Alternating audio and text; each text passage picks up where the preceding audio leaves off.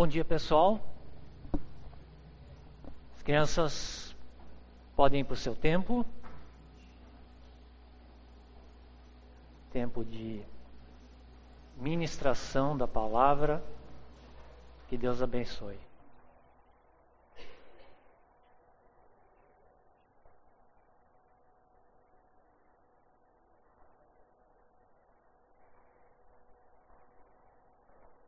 Então, quem quiser já ir abrindo no texto. 1 João, capítulo 5. A carta de João. Primeira carta de João, capítulo 5. Lembrando que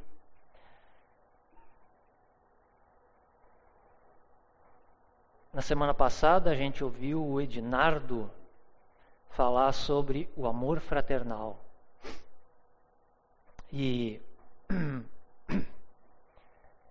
relembrando as, os pontos que ele falou,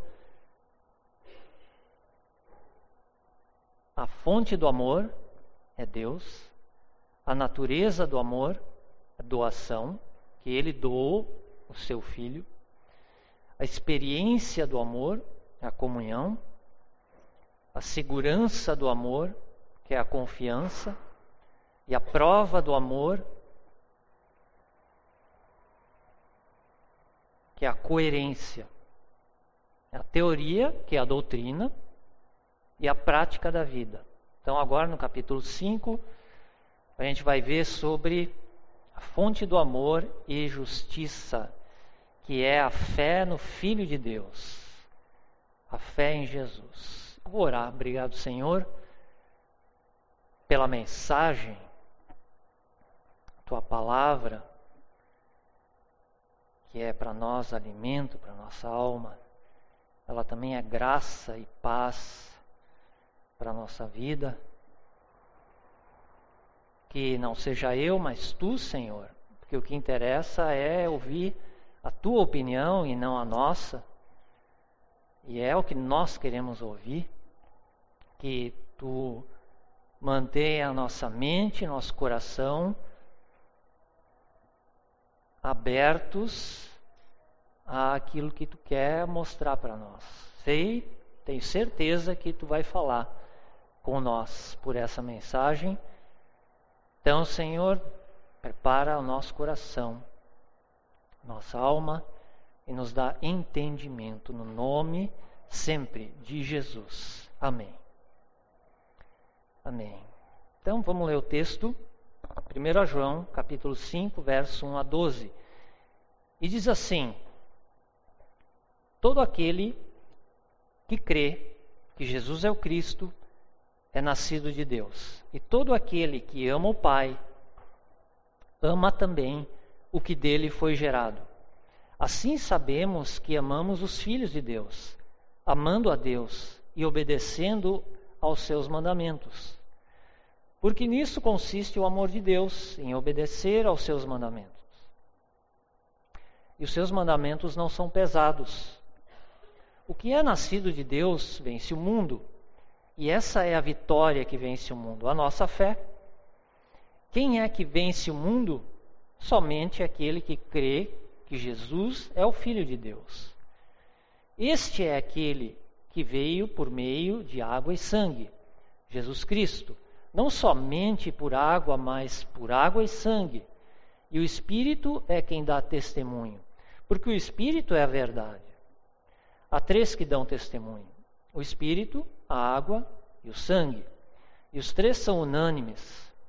Nós aceitamos o testemunho dos homens, mas o testemunho de Deus tem maior valor, pois é o testemunho de Deus que ele dá acerca de seu filho. Quem crê no Filho de Deus tem em si mesmo esse testemunho.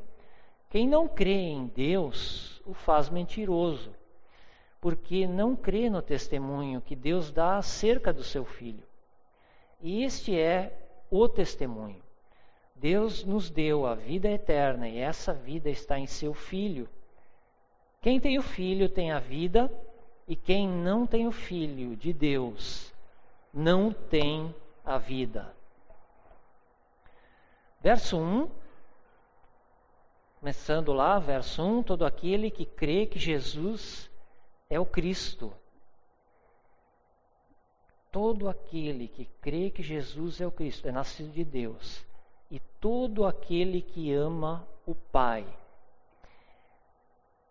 Então aqui a fé, ela sempre vem acompanhada de atitude. Ela não é sozinha. Ela não é apenas intelectual, mas ela é uma dedicação contínua de todo o nosso coração a Jesus. Jesus mesmo diz lá em Marcos 12, verso 30: Ame o Senhor, o seu Deus, de todo o seu coração, de toda a sua alma, de todo o seu entendimento e de todas as suas forças. Dedicação contínua de todo o nosso coração, todo o nosso entendimento, toda a alma e forças. Então, todo aquele que crê que Jesus é o Cristo e todo aquele que ama o Pai tem uma atitude.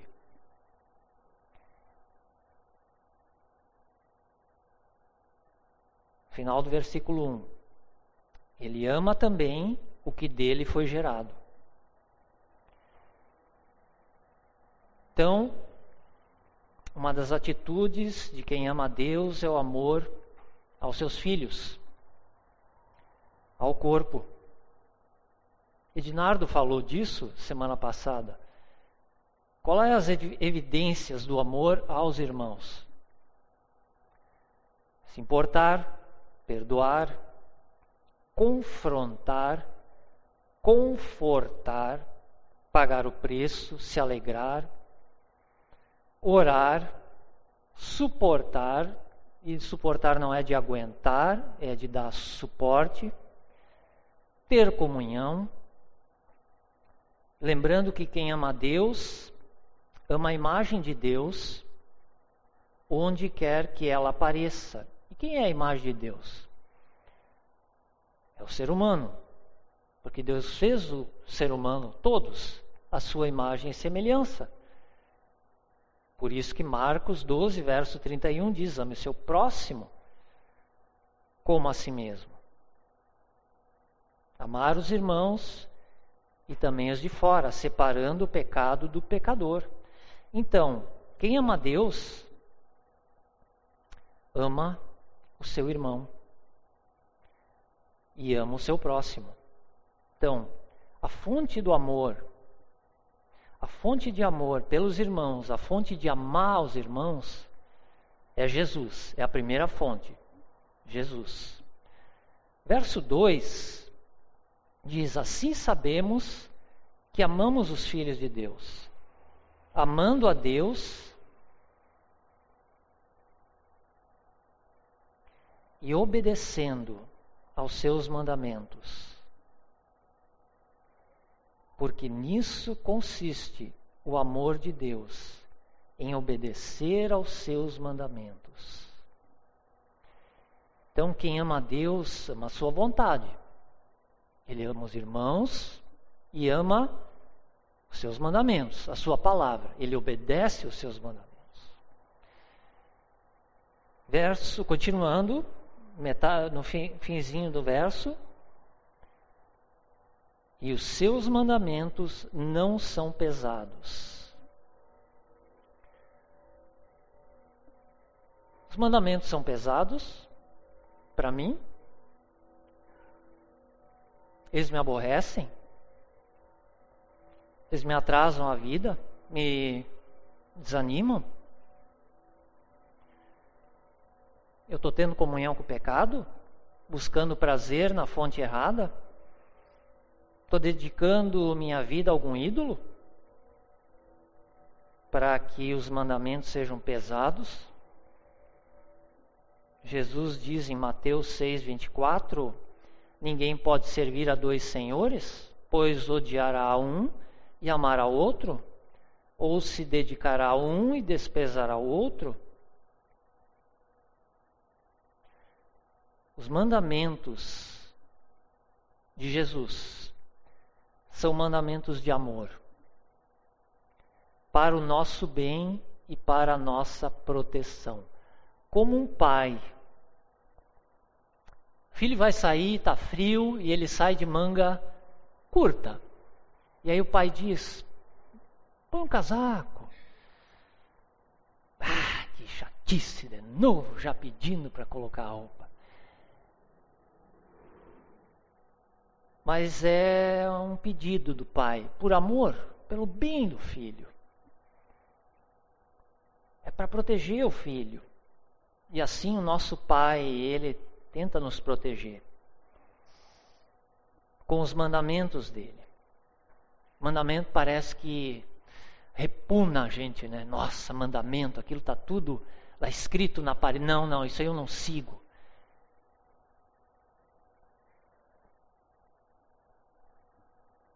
A gente tem que quebrar isso aí. São mandamentos para o nosso bem. Eles são todos calculados para promover a nossa alegria nesse tempo e na eternidade. Em Mateus 11:30, Jesus diz: Pois o meu jugo é suave e meu fardo é leve. O Salmo 1, verso 2 diz: Feliz é aquele que tem prazer na lei do Senhor e nela medita dia e noite. Os mandamentos de Deus, mandamentos de amor. Muitos mandamentos Jesus falou. Alguns deles. Lá em Lucas 6, verso 27. Mas eu digo a vocês que estão me ouvindo: amem os seus inimigos. Façam bem aos que os odeiam. Verso 28: Obedeçam aos que os amaldiçoam. Orem por aqueles que os maltratam. Verso 30: Dê a todo o que lhe pedir, e se alguém tirar o que pertence a você, não lhe exija que o devolva. Sejam misericordiosos, assim como o Pai de vocês é misericordioso. Não julguem, e vocês não serão julgados. Não condenem e não serão condenados. Perdoem e serão perdoados. Mateus 6,33: Busquem em primeiro lugar o reino de Deus e a sua justiça. Lucas 12, verso 35: Estejam prontos para servir. João 14, verso 1: Não se perturbe o coração de vocês, creiam em Deus, creiam também em mim. João, 14, João 15, verso 4: Permaneçam em mim e eu permanecerei em vocês. João 15, verso 12: Amem-se uns aos outros como eu os amei. Mateus 28, verso 19: Vão e façam discípulos de todas as nações, batizando-os em nome do Pai, Filho e Espírito Santo. E o verso 20: Ensinando-os a obedecer a tudo que eu, eu lhes ordenei. E são alguns, mas tem muitos mandamentos. Mandamentos de amor. Eles não podem ser pesados. Eles são para o nosso bem, são para nos proteger. Como um pai que ama e cuida e guarda do filho, e Deus guarda o seu povo.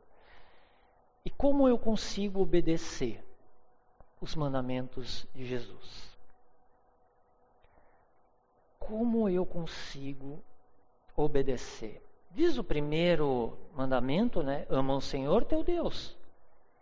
De todo o coração, alma, força e entendimento. Eu preciso amar a Deus para obedecer os mandamentos. Precisa ter amor.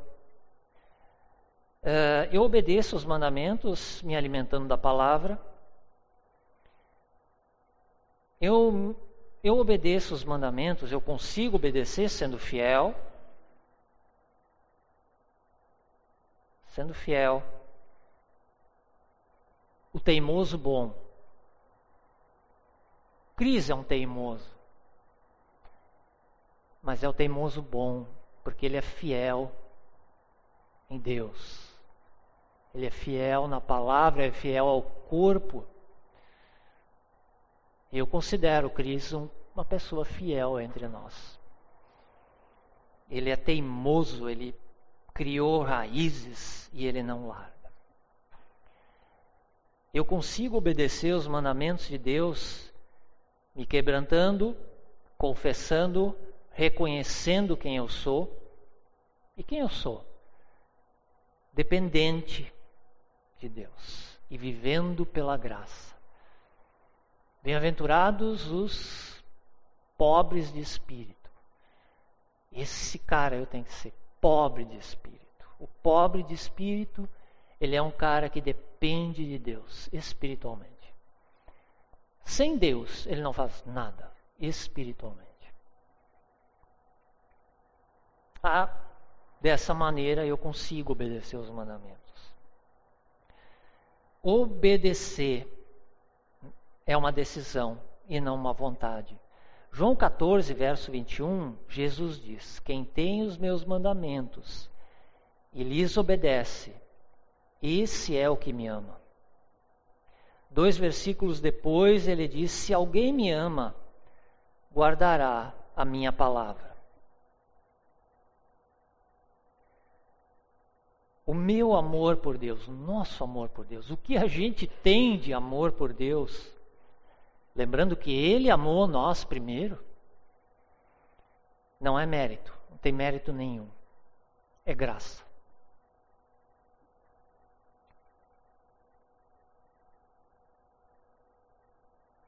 Ele me faz obedecer com liberdade e alegria.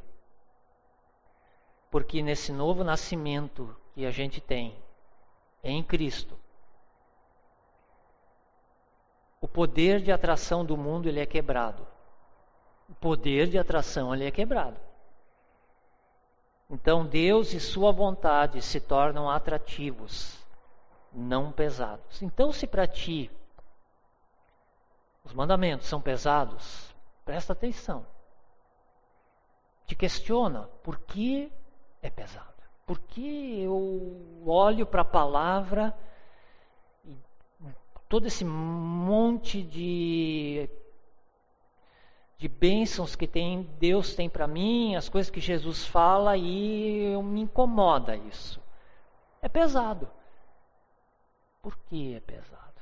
Tem alguma coisa errada aí.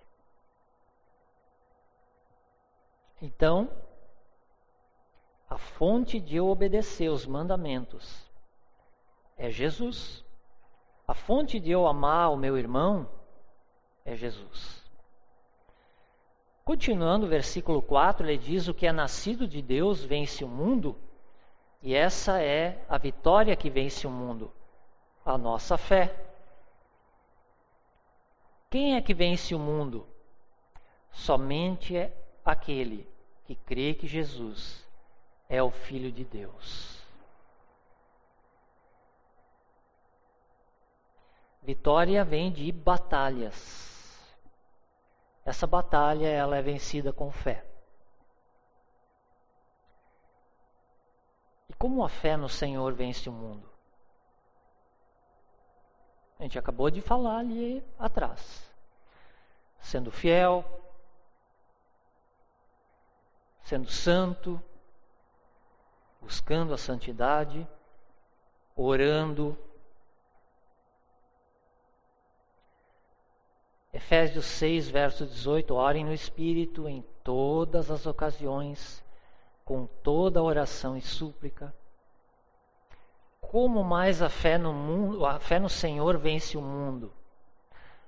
Confiando nas promessas da vida eterna, quando vem a doença, quando falta grana, quando eu sou humilhado ou ridicularizado por minha crença.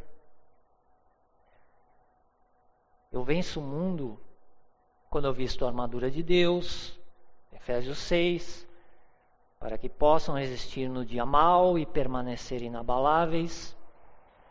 Mantenham-se firmes, cingindo-se com o cinto da verdade vestindo a coraça da justiça e tendo os pés calçados com a prontidão do evangelho da paz, usando o escudo da fé com o qual vocês poderão apagar todas as setas inflamadas do maligno, usando o capacete da salvação e a espada do espírito, que é a palavra de Deus.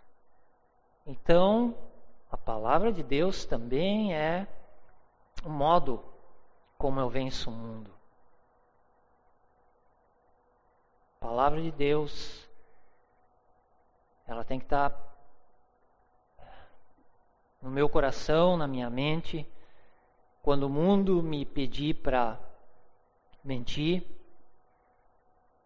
quando o mundo me oferecer prazer, quando me dá oportunidade para falar das pessoas pelas costas, quando os ídolos clamam por adoração, quando sou pressionado a viver padrões do mundo,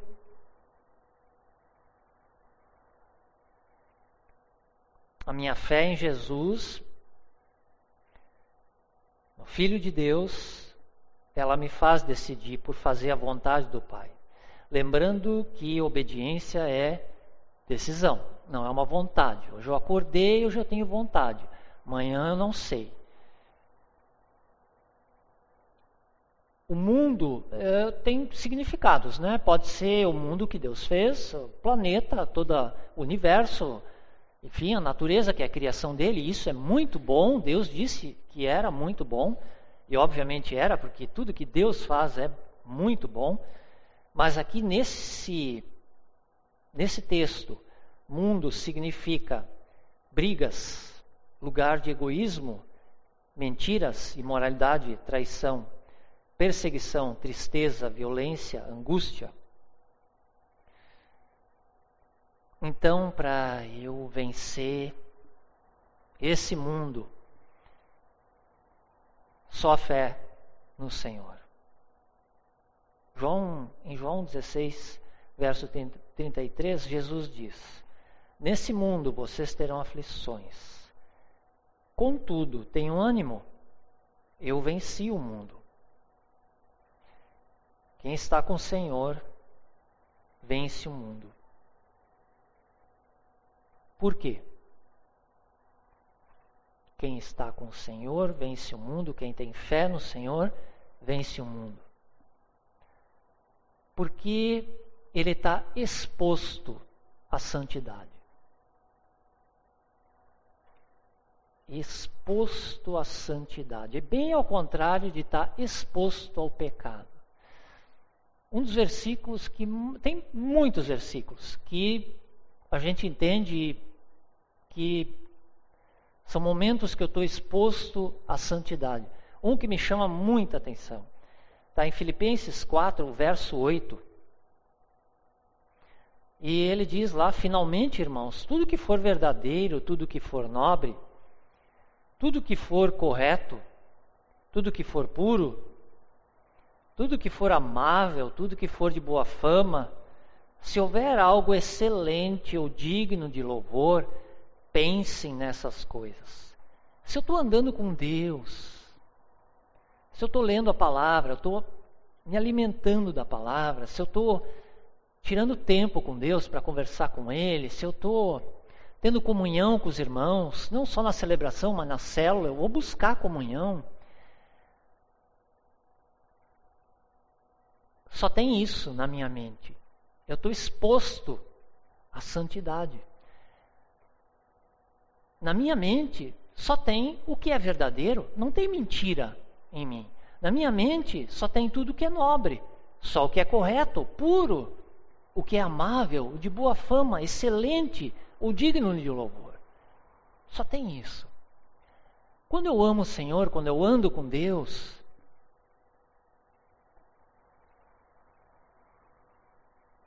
diante de mim não, não entra reclamação, só gratidão. Eu só tenho lugar para gratidão. É a única coisa que vem de mim lendo a palavra, andando com Deus, amando os irmãos. A única coisa que pode fluir de dentro de mim é gratidão. Eu não tenho lugar para reclamação. Alguém que anda com Deus e que está exposto à santidade, ele tem compaixão.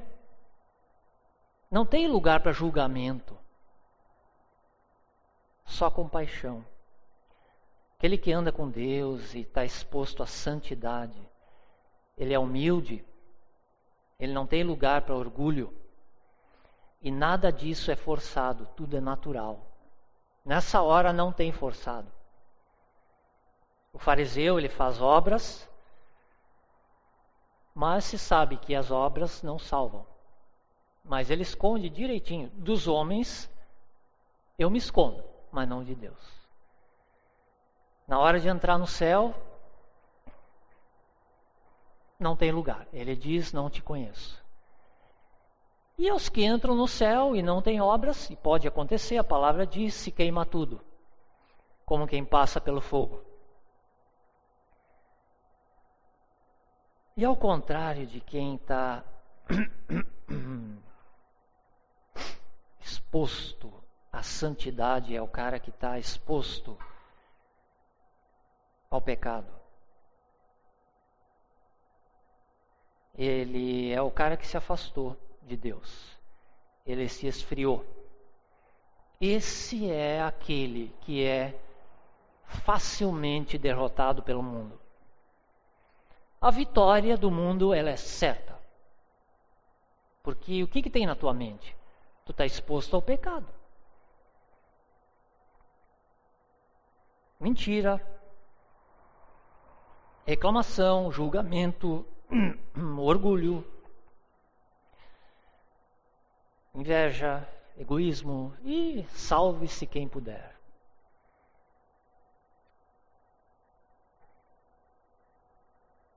A nossa carne ela é inclinada ao pecado e a nossa natureza ama naturalmente o pecado. Eu penso sempre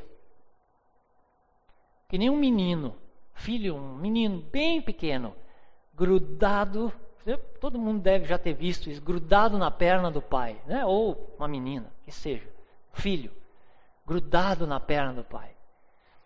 Assim a gente deve andar com Deus.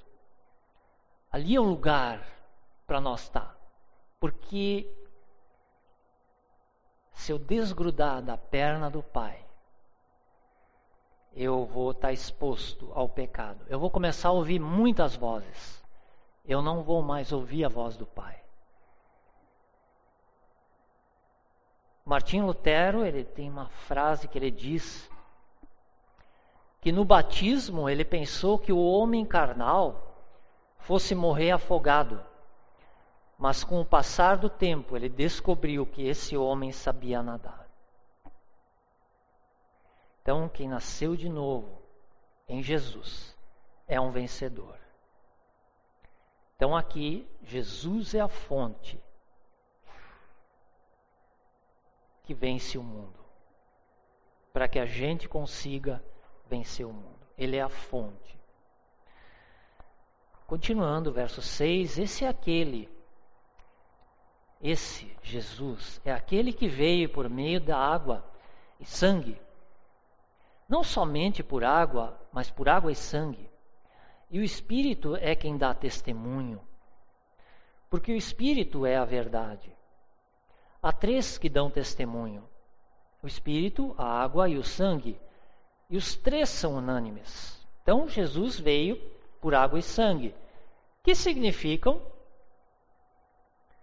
a água é o começo do ministério dele no batismo. E o sangue é o fim do ministério dele. Quando ele completou o ministério dele no Calvário, na cruz. E os três testemunham: o Espírito, a água e o sangue. Finalzinho do verso 6. Decreta, porque o Espírito é a verdade.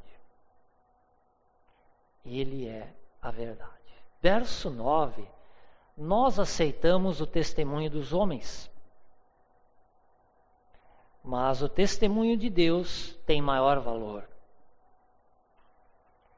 Pois é o testemunho de Deus que ele dá acerca de seu filho. O pai testemunha, porque é o testemunho que mais vale. De todos, é o que mais vale.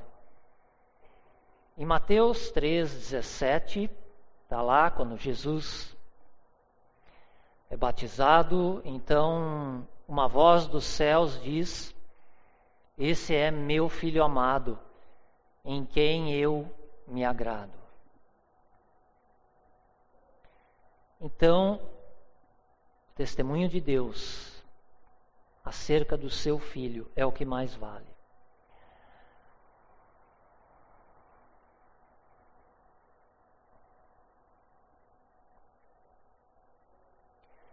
Verso 9 começa a falar que nós aceitamos o testemunho dos homens. Porque os homens também testemunharam Jesus. Aqueles que estavam lá, os apóstolos, eles testemunharam que Jesus existiu.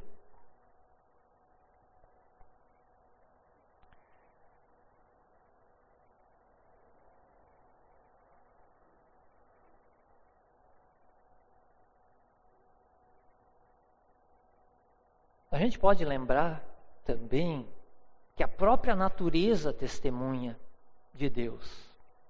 Romanos capítulo 1, verso 20 diz: Pois desde a criação do mundo, os atributos invisíveis de Deus, seu eterno poder e sua natureza divina têm sido vistos claramente, sendo compreendidos por meio das coisas criadas. Então eu tenho o testemunho de Deus, que é o que mais vale. Eu tenho o testemunho dos homens que presenciaram. Primeiro a João, nesse primeiro, no primeiro capítulo desse, dessa carta, no verso 2, João diz: A vida se manifestou, nós a vimos e dela testemunhamos. Os homens testemunharam, a natureza testemunha. Verso 10 vai dizer: quem crê no Filho de Deus tem em si mesmo esse testemunho. Tem em si mesmo, eu tenho em mim mesmo esse testemunho. Eu sinto, porque eu sinto o Espírito. O Espírito conversa comigo. Ele tem comunhão com o meu Espírito. Ele testemunha. Eu posso testemunhar que Jesus existe, que Jesus vive, porque esse Espírito que está em mim, ele declara isso. O Espírito em nós, ele manifesta a vida, comunhão com Deus e o seu amor por nós. O que a gente está vendo é que tudo testemunha a respeito de Jesus. Eu testemunho para o mundo. Atos 1, verso 8: E serão minhas testemunhas em Jerusalém, toda a Judéia e Samaria e até os confins da terra.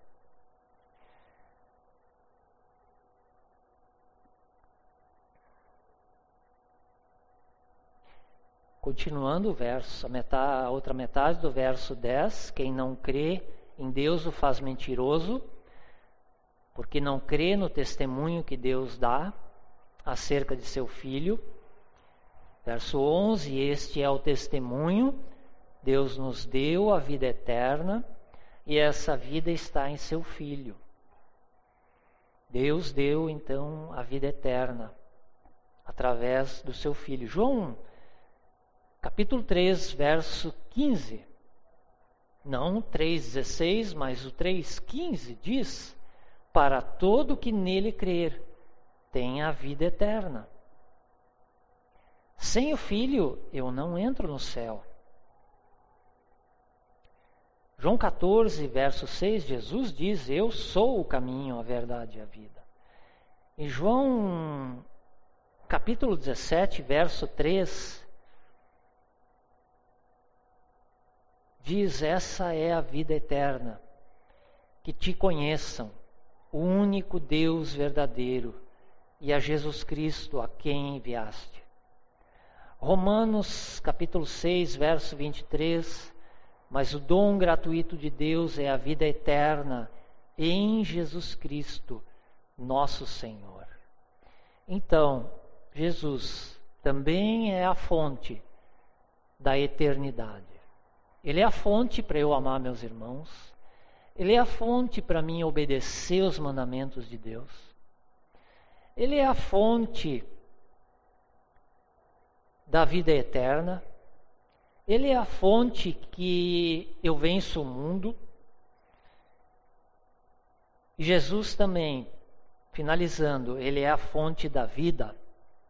Verso 12: Quem tem o filho tem a vida. Quem não tem o filho de Deus não tem a vida. João capítulo 7, verso 38. Quem crê em mim, como diz a Escritura, do seu interior fluirão rios de água viva. João 10, verso 10. Eu vim para que tenham vida e a tenham plenamente. Salmo 36, 9. Pois em ti está a fonte da vida. Graças à tua luz, vemos a luz. vida abundante. É isso que Deus quer, isso é o que Jesus quer nos dar. Não simplesmente uma vida, mas uma vida abundante, que tenham plenamente. Que do meu interior fluem rios de água viva. É o que a gente viu antes. Aonde eu estou exposto? A santidade ou ao pecado? Do que o meu coração está cheio? É como um copo. Exemplo: é como um copo. Tem água aqui dentro. Mas tem uma parte do copo que não tem água. Ai, ai, ai. O que, que é isso? Que está vazio ali. Eu preciso estar tá cheio do Espírito, cheio de Deus. Então, concluindo, concluindo que a fé ela vem acompanhada de atitudes. E um dos exemplos é o amor aos irmãos. Eu preciso crer. Sem fé é impossível agradar a Deus.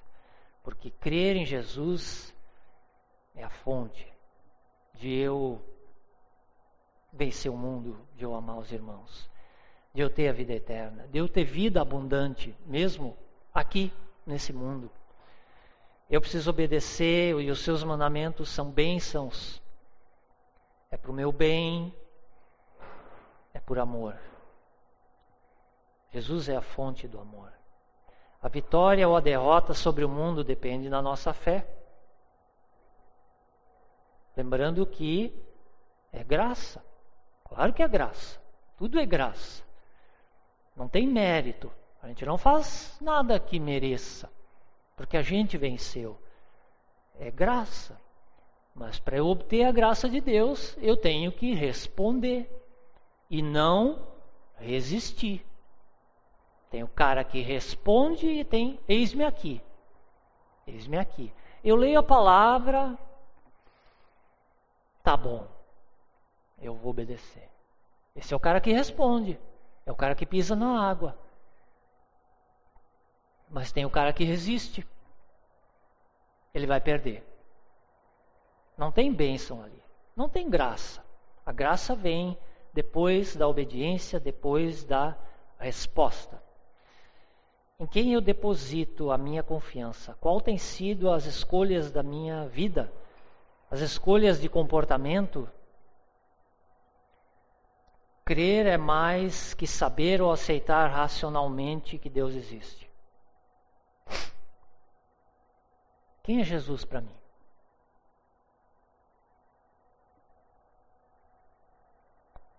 Mateus 16, 15.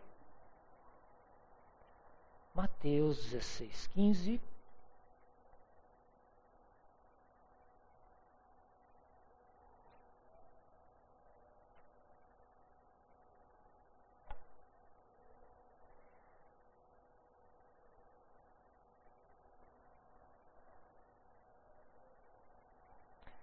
Disse Jesus, perguntou para os apóstolos: Quem vocês dizem que eu sou?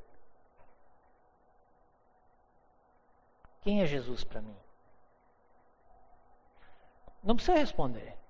Não precisa anotar aí no papel. Não adianta, porque a minha vida responde a essa pergunta. As atitudes da minha vida vão responder a essa pergunta. Como? Pensa aí então. Quais, é, quais são as minhas prioridades? Quais são os meus investimentos? Que tempo eu tenho com a palavra e comunhão com os irmãos? Seja discipulado, seja célula. Qual minha visão do mundo, de vida, de reino de Deus? Quanto tempo diário eu fico com o Pai? Eu tenho frutos do Espírito? Eu amo os perdidos? Algumas perguntas. Isso aí responde quem é Jesus para mim. E não tem como escapar. Por isso que Jesus ele é a fonte de tudo a nossa vida. Ele é o que nos salvou, ele é o que nos resgatou e ele é o que vai nos levar. Ele disse: "Eu tenho eu vou para o Pai, eu vou preparar lá muitas moradas". Ele tem preparado um lugar para nós especial. Ele fez tudo para nós. Ele veio para cá, ele se sacrificou, ele morreu por nós. Ele deu mandamentos por amor a nós, para a gente se cuidar, para nos proteger. E agora Ele tem uma morada esperando por nós lá no fim. Esse é Jesus. Ele é a fonte do amor e justiça eterna. Obrigado, Senhor, por essa palavra, por essa mensagem, que é lâmpada para o nosso caminho